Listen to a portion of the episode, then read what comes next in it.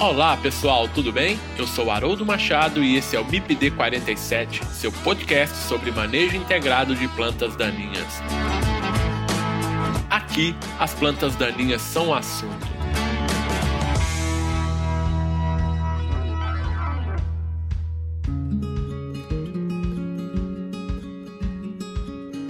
Pessoal, quem quiser interagir com o MIPD 47 pode fazer isso através do Instagram MIPD47, nos mandando directs. Vocês podem mandar e-mail para o mipd47podcast@gmail.com. Vocês podem ouvir o MIPD 47 através do site mipd47.com.br. Acessem o site e confira nosso conteúdo mipd47.com.br. E estamos também nos principais agregadores de podcast. E nesse episódio eu converso com o engenheiro agrônomo e doutor em fitopatologia pela Universidade Federal de Viçosa, Davi Mesquita de Macedo. Nós vamos falar sobre controle biológico de plantas daninhas e entender um pouco sobre as estratégias desse método de controle. O que são bioherbicidas, qual o alcance desse método de controle de plantas daninhas e como essa ferramenta está sendo trabalhada no Brasil.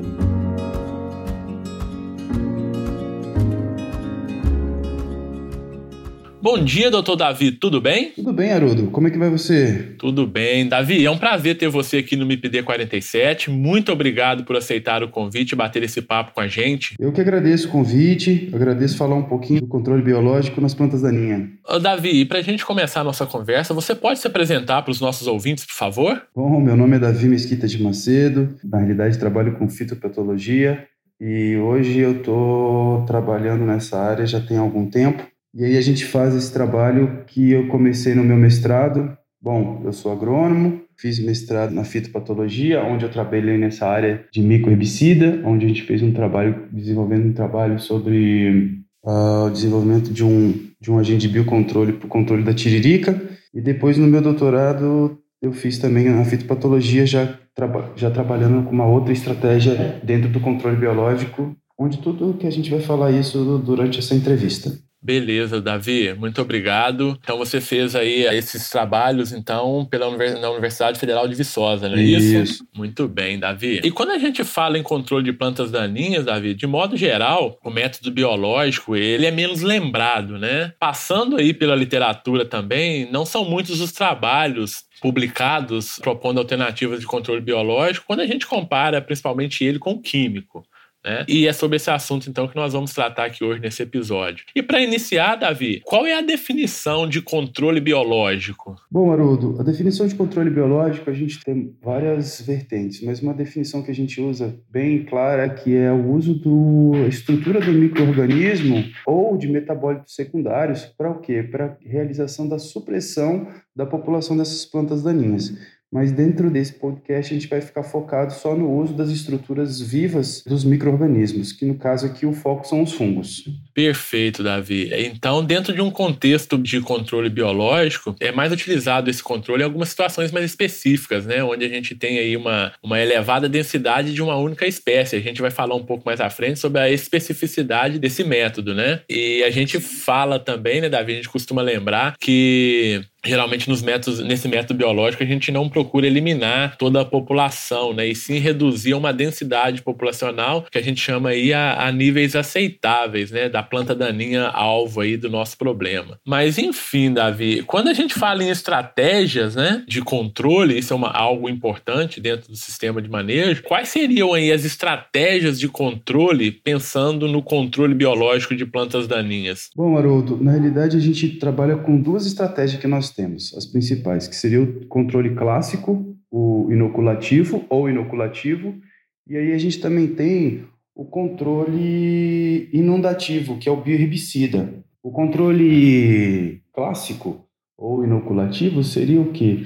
Seria a busca do seu agente de biocontrole na, no local de origem da onde a planta não é um problema. Porque essa teoria traz o quê? A planta daninha muitas das vezes se torna uma planta daninha por não ter a existência do seu inimigo natural. Então, geralmente, a gente vai em busca desse inimigo natural no centro de origem, para quê? Para que ele seja introduzido na área onde a planta invadiu.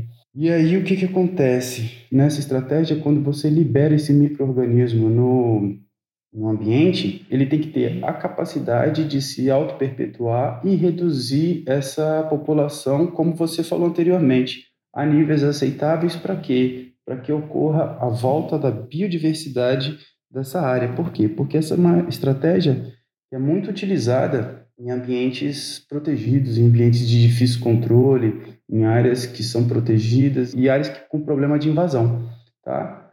E tem a outra estratégia que é o bioherbicida, que é o inoculativo, que a gente trabalha com micro-organismos que são endêmicos da área onde tem a planta daninha, onde são achadas essas plantas daninhas, e aí é feita uma seleção desse microorganismo, onde ele é aplicado à estrutura desses fungos, vamos colocar no foco da MIPD agora, desse assunto, e ele é aplicado como fosse um herbicida químico. Ele é bem, a ideia dele é utilizar a estrutura fúngica como se fosse um herbicida químico. Então, assim, dá para a gente entender, pelo que você nos disse, né? Voltando àquele raciocínio anterior, da especificidade do controle, do método de controle, né, Davi? Então, assim, dá para a gente ver que em uma área mista, com uma quantidade elevada de espécies de plantas, às vezes esse método ele pode não ser tão eficiente. Você concorda com o que eu estou propondo? Então, Haroldo, isso daí é uma coisa que a gente até vai conversar um pouquinho mais para frente, daqui a pouco. Por quê? Porque isso aí é o, é o gargalo do controle biológico de plantas daninhas. Porque a gente tem que pensar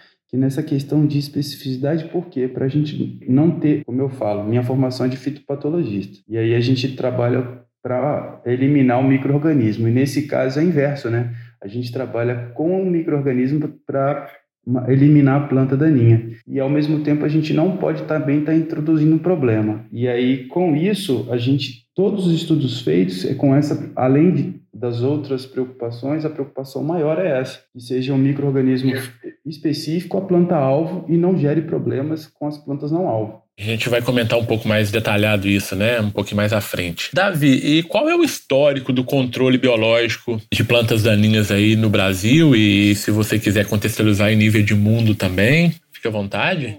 É, Haroldo, na realidade eu vou contextualizar com você a nível de mundo para a gente chegar a nível de Brasil, porque os exemplos, a gente tem muitos exemplos a nível de mundo que são interessantes. Na realidade, o controle biológico de plantas daninhas começa com os insetos, na época de 1900, onde a gente tem trabalhos que estavam relacionados ao controle de plantas daninhas como a lantana câmara, tá? E aí a gente tinha um problema no Havaí de uma invasão de lantana câmara e depois foi encontrado uma borboleta, né, um inseto, insetos, na realidade, do México que foram introduzidos no Havaí.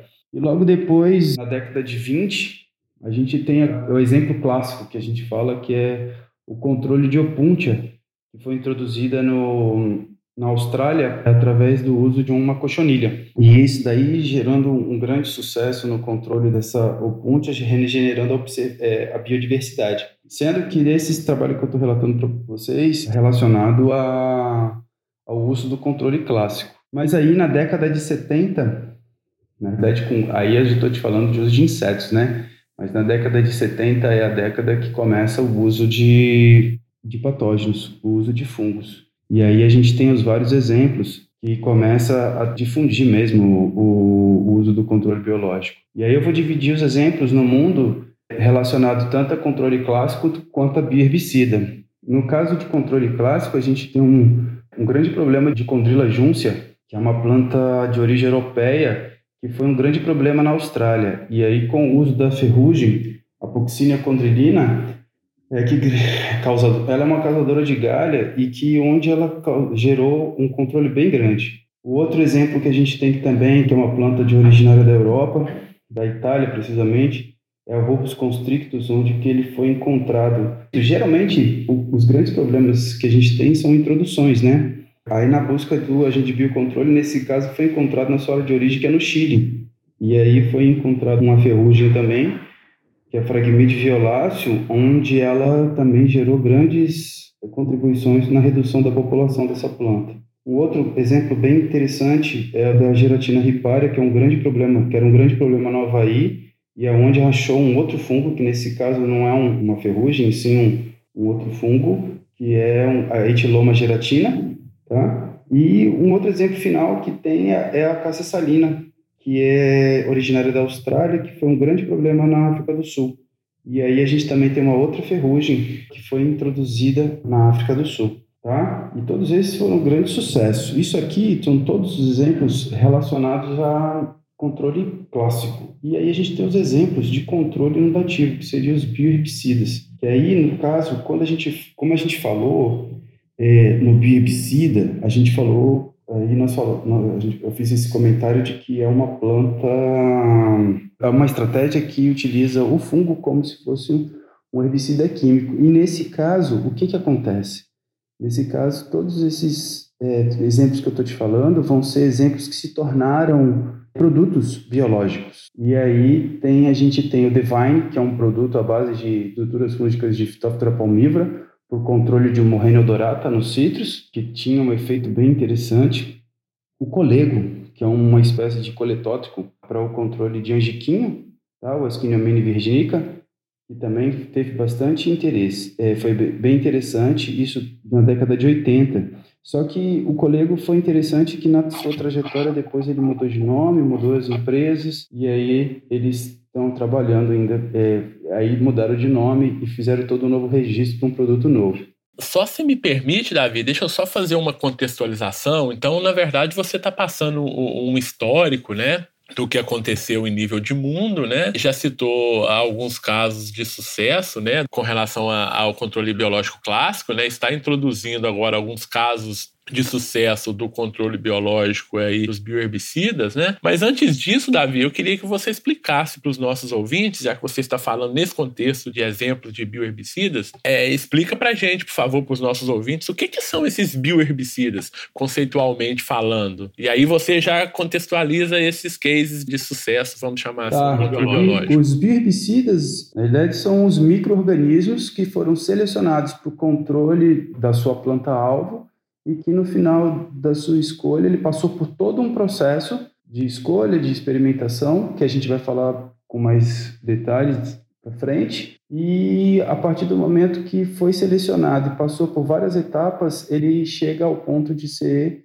registrado como um agente de bio, um produto biológico e aí para a utilização dele para o controle dessa planta-alvo. E você estava então citando exemplos aí de alguns bioherbicidas, não é isso? Que são cases de sucesso, né? É, pelo mundo, né? No Brasil, aí a gente comentou dos históricos no mundo, e no Brasil os trabalhos já estão mais relacionados ah, na década de 80 com o Yuri Nori, que iniciou os trabalhos com, com um fungo chamado Bipolaris eufóbia para o controle do leiteiro, mas que não teve muito avanço, ele não foi muito efetivo.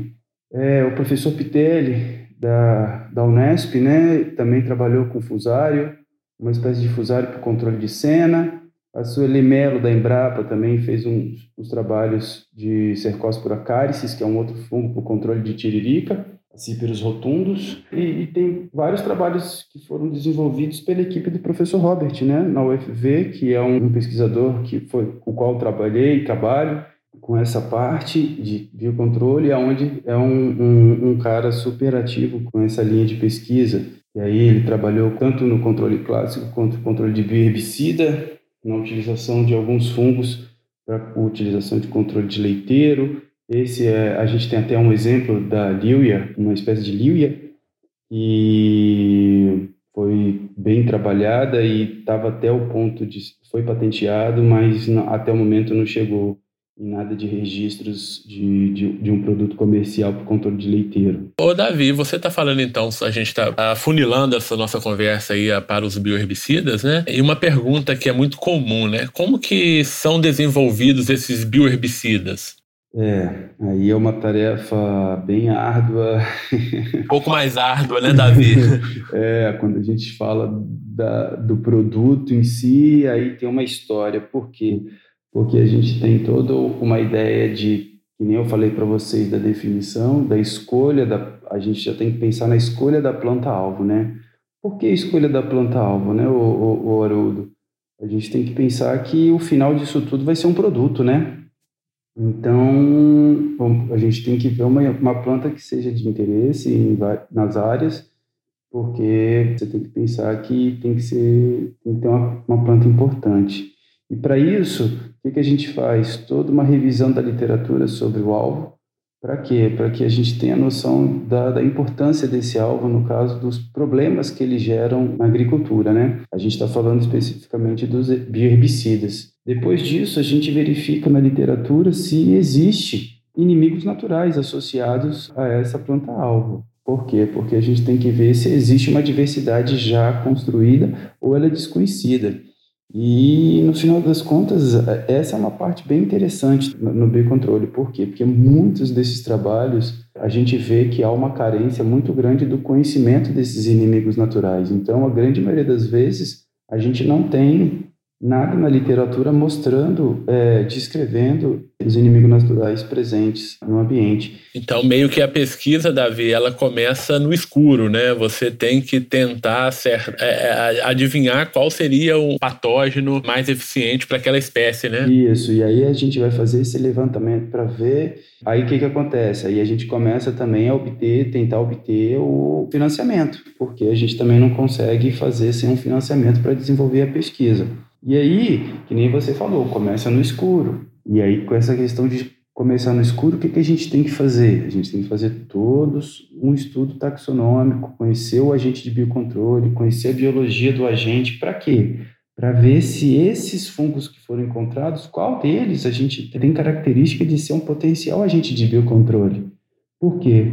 Porque a gente tem que fazer uma avaliação do uso dele. Ô, Davi, e aí eu vou só te provocar, se me permite, eu vou te provocar. Você tá falando da escolha do patógeno, né? Do agente. Mas antes disso, como que é feita a, escolha do alvo? Né? A planta daninha que você vai escolher para controlar. Eu tô te perguntando isso, Davi, porque é, nessa conversa a gente vai, vai surgindo algumas ideias, né? Porque, por exemplo, hoje, se eu fosse escolher um alvo para trabalhar com controle biológico, né, através aí da técnica do uso de bioherbicidas, eu escolheria, por exemplo, uma buva, né, um capim amargoso, que são plantas resistentes a herbicidas e que são plantas de difícil controle, né? A buva resistente aí a herbicidas de vários mecanismos de ação. Então, esse seria um alvo bem interessante para se trabalhar com bioherbicidas, né? E eu queria entender como que se faz essa, vamos chamar de prospecção de alvo, né? É, então, Haroldo, na realidade, gente, acho que lá no começo eu nem eu falei do, da escolha do alvo e agora você vem provocando. Por quê? Porque a gente no começo escolhia os alvos de acordo com os problemas, né, que eram gerados. A gente tinha muito problema com a tiririca,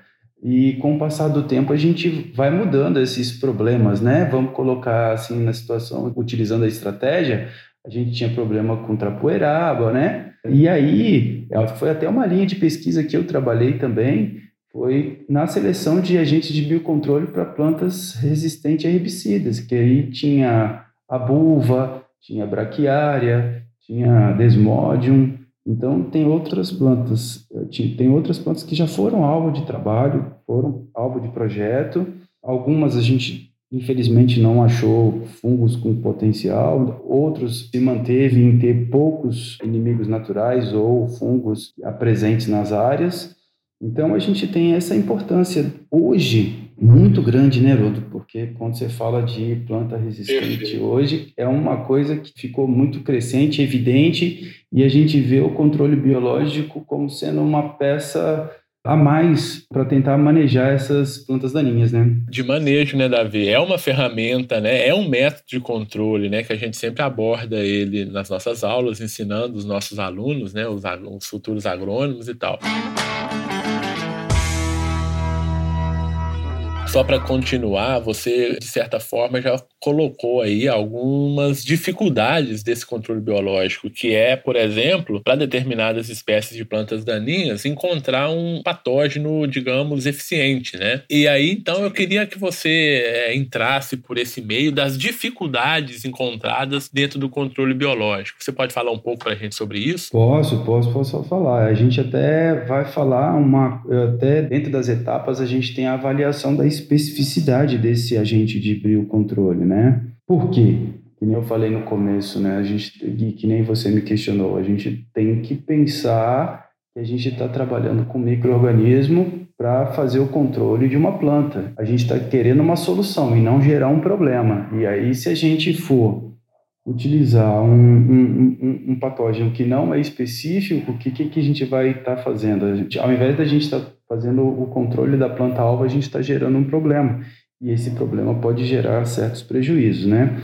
Então, esse trabalho de especificidade é uma das dificuldades que nós temos de encontrar um patógeno específico para planta-alvo. E disso, a gente também tem que fazer o seguinte: esse, como a gente está falando de um produto, a gente tem que ver e a gente tem que fazer a produção desse fungo, dessas estruturas desses fungos em grande escala. Então, para verificar a capacidade desse fungo ser produzido em grande quantidade, artificialmente, a gente tem várias técnicas e quando ocorre essa produção, depois a gente tem que fazer a avaliação da esporulação desses fungos, da capacidade de infectar essa planta. Por isso que eu falo que a dificuldade é bem grande de desenvolver um, um, um pegar um microorganismo no campo e chegar a um produto biológico, porque você tem que fazer passar por todas essas etapas e além disso a gente vai a mais, a gente vai pensando na compatibilidade desse fungo com herbicidas e adjuvantes. Além disso, a gente verifica essa capacidade de vida de prateleira. O que, seria essa vida de prateleira desse microorganismo? A capacidade dele não perder a sua é, capacidade de agente de biocontrole depois de produzido. E eu acho que dentro dessas dificuldades a gente tem tudo isso, essa capacidade do fungo manter a sua capacidade infectiva na planta por muito tempo, driblar as dificuldades depois de aplicado no ambiente. Por quê? Porque depois dele aplicado no ambiente, ele tem que ter o que? A sua capacidade de infectar a planta, ou seja, ele tem que ter umidade, uma umidade na superfície de planta, tem que ter é, driblar a ação do, do tempo, do ambiente, depois de aplicado. Então, a gente tem esses dois pontos que são super interessantes, porque muitas vezes a gente trabalha no laboratório e ele é eficiente. E aí, quando no campo muda toda a história. E muitos dos trabalhos interrompem a sua situação ou a gente tenta driblar todas essas dificuldades para quê? Para até chegar ao fim do desenvolvimento desse produto. Então a gente pode amarrar aí, né, em relação às dificuldades do controle biológico, a gente pode amarrar isso aí também com relação à eficácia desse bioherbicida, né? De certa forma, a gente falou essas duas coisas dentro desse seu comentário. Você citou aí que o ambiente tem uma influência grande na eficácia desses produtos, né? Uma coisa que você comentou também, que, que acho que chama bastante atenção, que é a, a capacidade, né, ou a patogenicidade desses patógenos, vamos chamar assim, né? Quando multiplicado in vitro por gerações, é, isso também afeta né, a eficiência desses produtos? Sim, porque você está trabalhando em uma produção em grande escala e o fungo pode perder sua capacidade infectiva de acordo com, com essa multiplicação em grande escala, porque você vai repetir, vai ter que ter, você tem que essa repetição de produção. E é até importante a gente ter muito cuidado nisso de não sair reproduzindo, a gente tem até assim, o cuidado de manter o fungo viável e infectivo para não, não ter esse problema. Deixa eu te provocar novamente aqui. Vamos pensar, existe é, uma dúvida pessoal, né? Como produzir um bioherbicida quando a gente fala aí de um agente biotrófico? Existe essa possibilidade? Não, não, um... não, não, Na realidade, é por isso que a gente tem essa estratégia do controle clássico, porque os biotróficos a gente trabalha bem com essa situação. Você percebeu que os exemplos que a gente tem é bem, eles são mais voltados para o controle clássico, porque são fungos que têm a capacidade de se auto-perpetuar. A gente teve no, na história de bioherbicida, a gente teve até ferrugens utilizada como agente de biocontrole, mas aí é, é o grande gargalo. Como é que você vai produzir em grande escala uma ferrugem e manter a sua capacidade a nível do desenvolvimento de um produto? Aí fica difícil, fica limitado. Já houve tentativas, mas não teve muito sucesso. Perfeito. Ô, ô, Davi, te provocando novamente, né? Quando a gente fala em eficácia de bioherbicida, obviamente a gente está falando isso do ponto de vista de controle de determinadas espécies. Nesses estudos, você vai falar um pouco mais dos seus estudos, né? Se avalia também a, a seletividade desses patógenos né, a, a determinadas culturas? Sim, é que nem eu falei, a questão da especificidade é, super importante. Isso daí é o que eu, a gente fala, repete. Por quê? Porque tem que ser específico, porque a gente tem a, a planta alvo de interesse, não pensando em gerar um problema, porque vamos dizer que nem você a gente falou aí de buva, né? Imagina você encontrar um produto biológico para buva que gera o controle da buva, mas ataca a soja. Não vai ser viável, né? Certamente. É um efeito que contrário, coisas que a gente não quer. A soja já tem tantos é, gargalos, imagina a gente aumentar esse problema. E aí é um, a gente tem que pensar nisso. Você de certa forma já comentou lá em cima um pouco anterior aí a, com relação aos principais produtos, né? Existentes em condições de nível de mundo, né? No Brasil existe alguma coisa disponível no mercado para ser utilizado? Bioherbicidas? Isso daí é uma coisa que eu até falo, acho que esse podcast vai ser até interessante para esse apelo, para tentar a gente perpetuar essa, essa disciplina, né? Vamos chamar de disciplina assim, do uso de bioherbicidas, de uso de controle biológico para plantas daninhas, para as plantas invasoras, porque até o momento a gente não tem nenhum produto registrado. E isso, para a gente que trabalha e, e, com esse tipo de, com essa linha de pesquisa, a gente fica até meio frustrado, né? Porque até o momento a gente não tem. E aí, quando a gente pensa que há uma ferramenta interessante, ainda mais nesse momento que a gente vê que os produtos biológicos estão bem em ascendência, né, no uso para o controle de patógenos, no caso dos herbicidas, a gente já tem essa carência. E a gente, que nem eu falei anteriormente com você, tinha até um, uma linha de pesquisa do, lá no professor Robert pra, de um fungo para o controle de leiteiro que gerou até uma patente, mas não avançou para o registro do, de um produto. E essa questão do registro, Davi, como que é a legislação para isso? Como é a legislação para pesquisas? Como é a legislação para registro desses bioherbicidas? Esses registros a gente tem toda uma legislação para produtos biológicos. Recentemente, acho que acredito que no, foi bem recente que a gente teve até a criação do governo do portal de bioinsumos, né? E aí onde vocês podem ver, os nossos ouvintes podem procurar essa questão da legislação com mais detalhes no portal de bioinsumos para o desenvolvimento de produtos biológicos.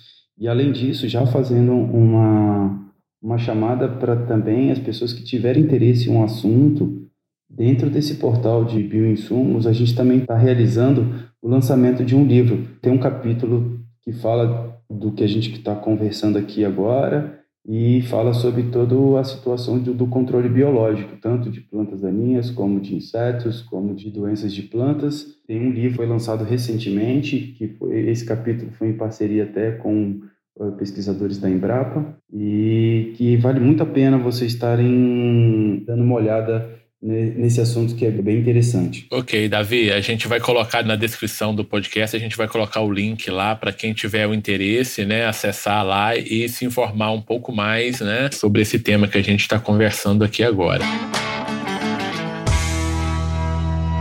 Muito bem, Davi. Então, no seu mestrado, no seu doutorado, você trabalhou com controle biológico, né, de, de plantas daninhas, de algumas espécies específicas, né? E você pode passar para a gente aqui quais os principais, né, um briefing aí, é, um resumo aí do, dos principais resultados que você teve com suas pesquisas? Bom, é que nem eu falei para vocês, no mestrado eu trabalhei com herbicida, eu trabalhei com um fungo chamado Duosporium para o controle de cíperos rotundos, que seria o tiririca, a tiririca, o tiriricão, né?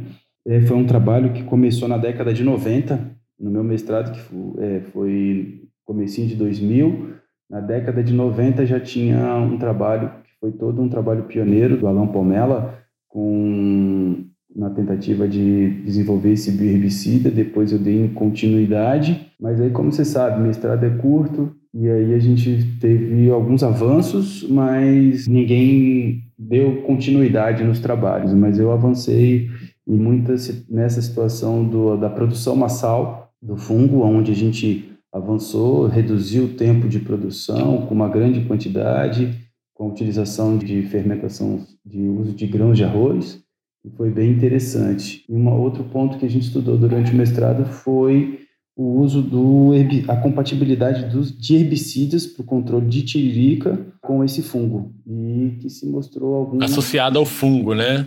Isso. Me lembro bem dos seus experimentos, associando fungo ao herbicida, né? Isso. E aí foi bem teve alguns resultados interessantes com alguns herbicidas que foram compatíveis a esse fungo. E aí, no doutorado, já como é, uma área de interesse de trabalhar com os fungos também, a gente foi trabalhando com a outra estratégia, que foi a estratégia do controle clássico. E aí, no controle clássico, a gente fala, a gente tem que fazer todo um levantamento dessa microbiota, dessas plantas daninhas. Aí, no caso, já são, a gente já chama de plantas invasoras, né? Porque são, é uma estratégia voltada para áreas invadidas, para que a gente tenta reestabelecer a biodiversidade onde elas invadiram. E aí, nós achamos. Aí, eu trabalhei com quatro espécies de plantas invasoras, que é a Tradescante fluminensis, que é uma trapoeraba também, da florzinha branca que é uma planta que é invasora no, na Austrália, na Nova Zelândia, que gera, gera grandes problemas na, na biodiversidade dessa, dessas, dessas regiões. A outra planta que eu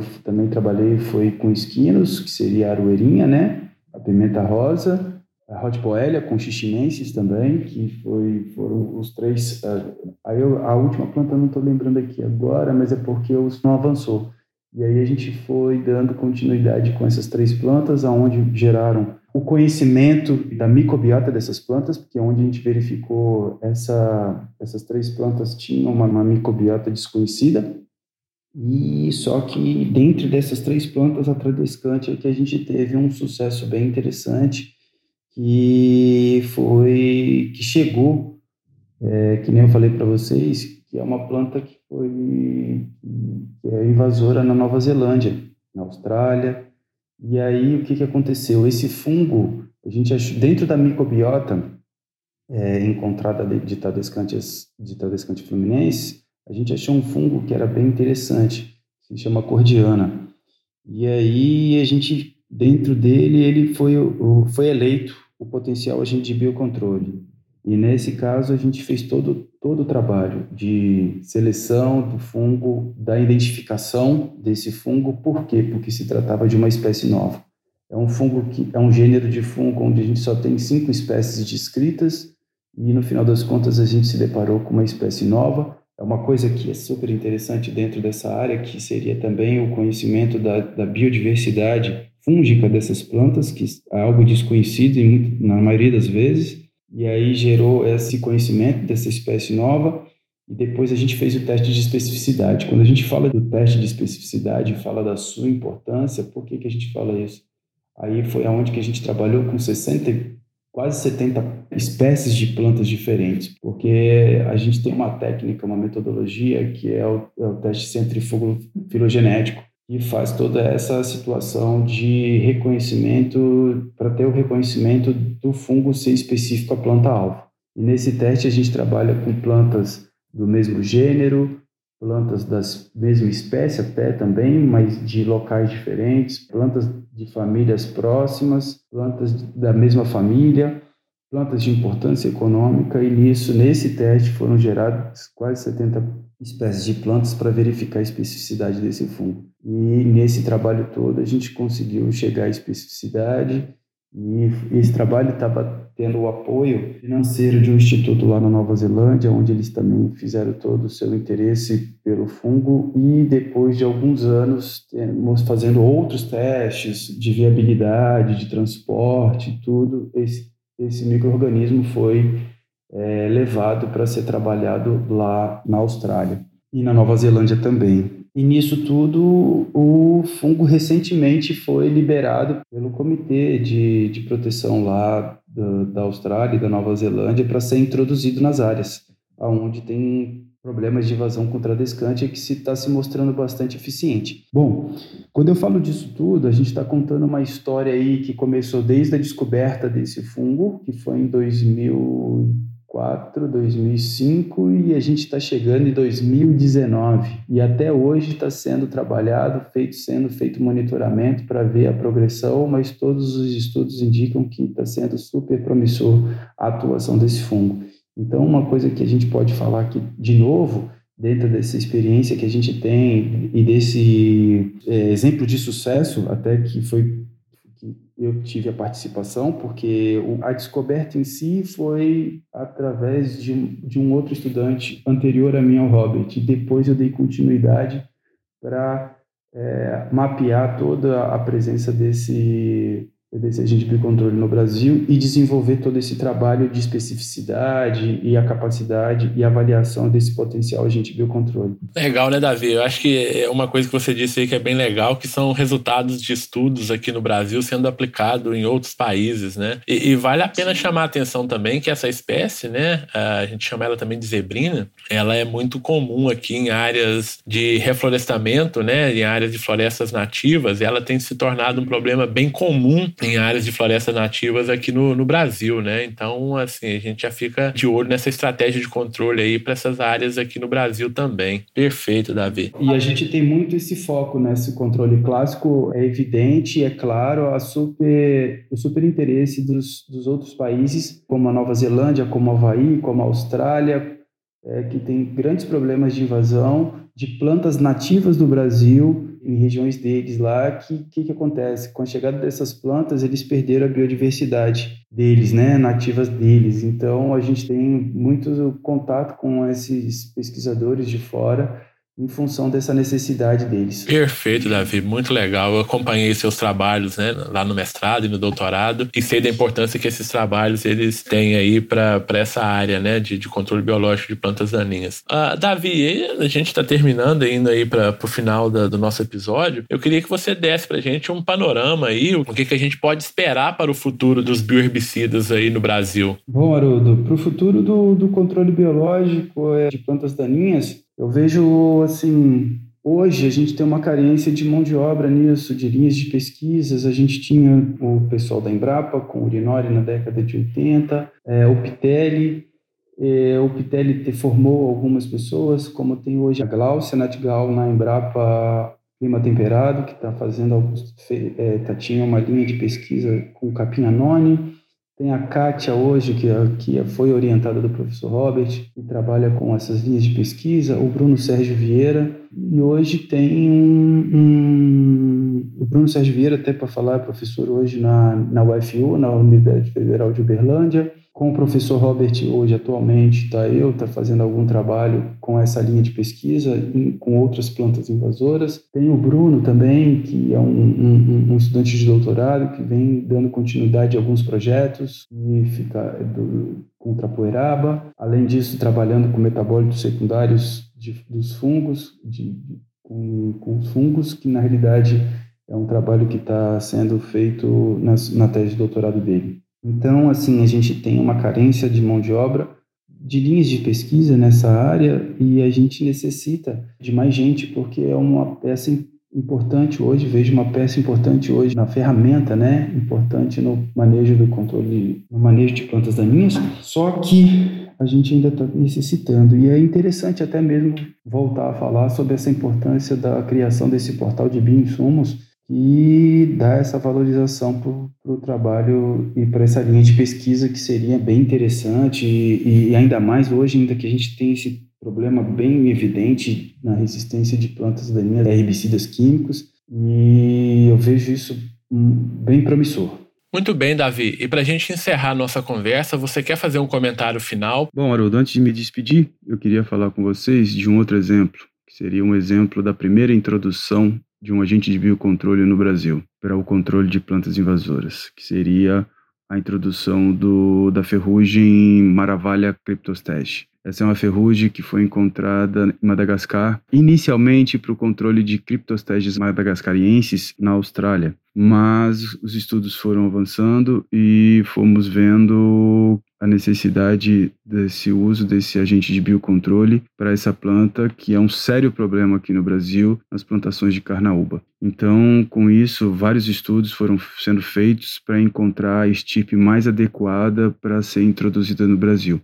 um estudo, acredito que mais de 20 anos de estudo, e que tem um grande efeito sobre o controle dessa planta. Então, ultimamente a gente está tendo um impedimento pela legislação devido à, à, proibição da importação de inimigos naturais. Então, diante de um projeto já que foi firmado com o CAB é, na Inglaterra e mais um, as indústrias Johnson Johnson e as ONGs de Carnaúba no Ceará, foi firmado já uma parceria para a realização dessa introdução. Só que aí ocorre esse impedimento e ocorre uma necessidade da uma carta de intervenção do governo para que possa liberar a introdução desse agente de biocontrole. E seria muito interessante, porque é uma planta que causa um efeito muito interessante sobre essa planta invasora e seria, como eu falei para vocês, o primeiro exemplo da introdução de um agente biocontrole para o controle de uma planta invasora utilizando o método clássico. E era isso que eu queria falar para vocês. Espero que tenham gostado. E quem gostou, tente trabalhar com isso, que vai ser bem interessante e é super desafiador. Um abração, obrigado mais uma vez pelo convite, Haroldo. E a vocês, meus ouvintes, um abraço e até o próximo episódio do MIPD 47. Lembrando que quem quiser interagir com o MIPD 47 pode mandar e-mail para o mipd47podcast@gmail.com. E também pode interagir através do Instagram MIPD47. Acessem o site e confira todos os nossos episódios mipd47.com.br. Este podcast foi editado por Felipe Mux